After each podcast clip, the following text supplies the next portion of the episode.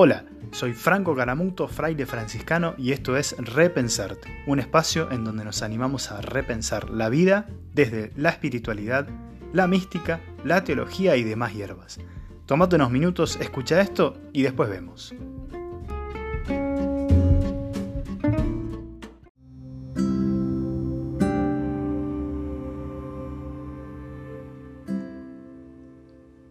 Muchas veces hemos escuchado o nos han enseñado o hemos aprendido que Jesús o el cristianismo o los evangelios, que las tres cosas se distinguen, no son lo mismo, pero para nosotros hoy serían algo así como lo mismo, vienen a traer normas y comportamientos morales que van en contra de la expresión y de la libertad humana y sobre todo del sujeto contemporáneo. Como que las cosas que dice Jesús ya no tienen mucho sentido, no, no nos sirven para nada, es algo obsoleto. Y generalmente, y lo peor de todo es que relacionamos a Jesús con la estructura iglesia muchas veces conservadora, tradicionalista y, muchas veces tachada como de oscurantista.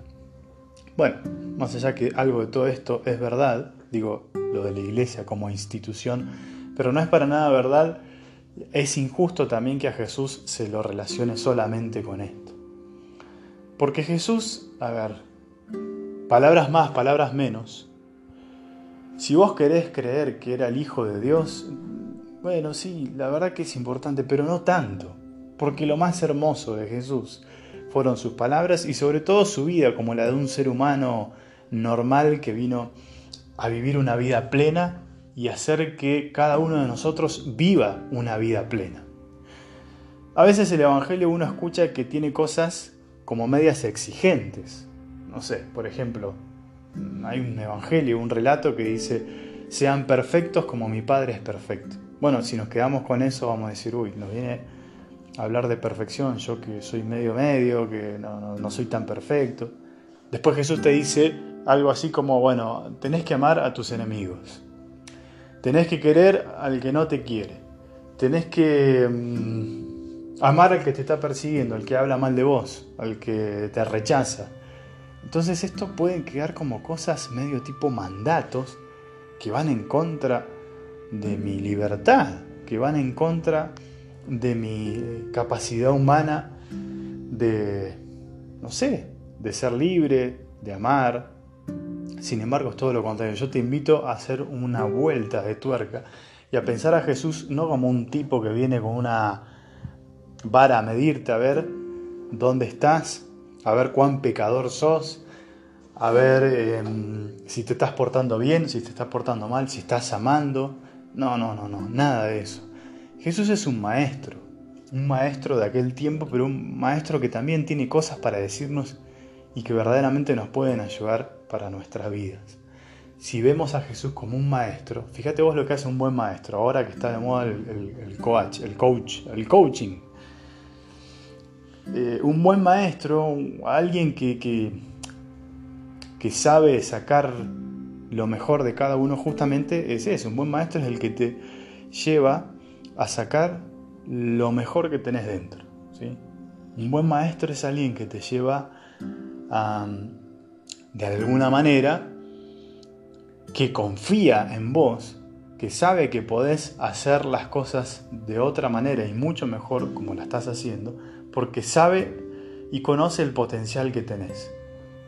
Si uno recuerda algún buen maestro que, que, tuvimos, si recordamos que algún profesor de música, algún profesor, no sé, de gimnasia o de algún deporte, yo tenía un profe, me acuerdo de volei, que era así, muy exigente, pero que se destacaban por ser buenos del resto, justamente porque exigían algo que vos podías dar, porque ellos sabían que vos lo podías dar, y por eso te exigían, te provocaban. Bueno, acá Jesús es más o menos lo mismo, Él sabe que nuestra capacidad, por ejemplo, de amar es casi ilimitada, o ilimitada, juguémosla. Nuestra capacidad de amar del ser humano es ilimitada, entonces por eso te invita a amar con todo, y no amar solamente a los que querés, a los que te caen bien, sino amar también a los que no querés, pero no como una norma moral sino para sacar de adentro la capacidad de amor que tenemos que es inmensa, que es enorme.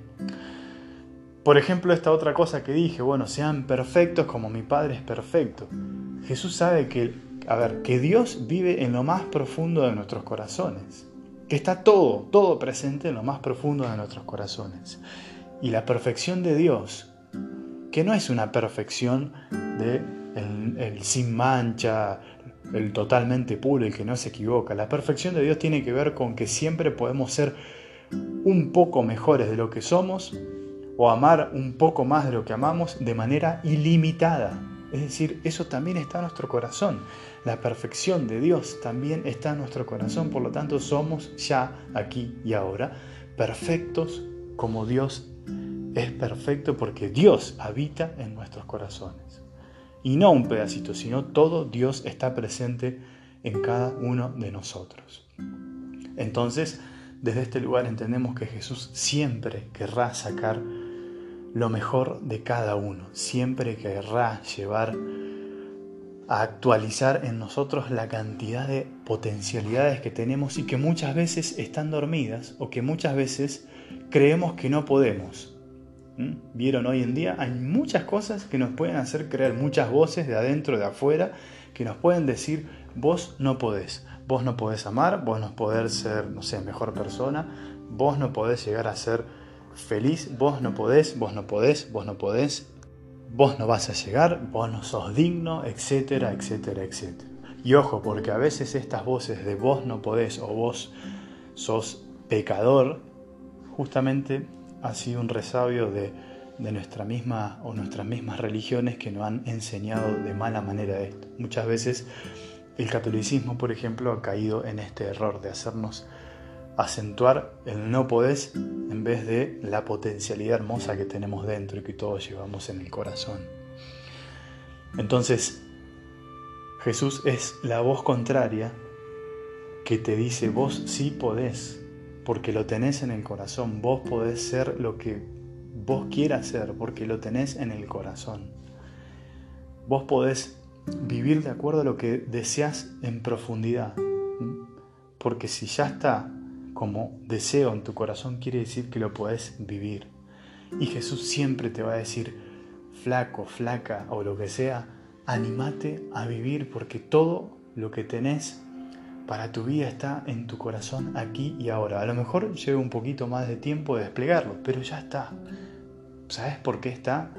Porque Dios está en vos, Dios está en mí, Dios está en lo profundo de cada ser humano.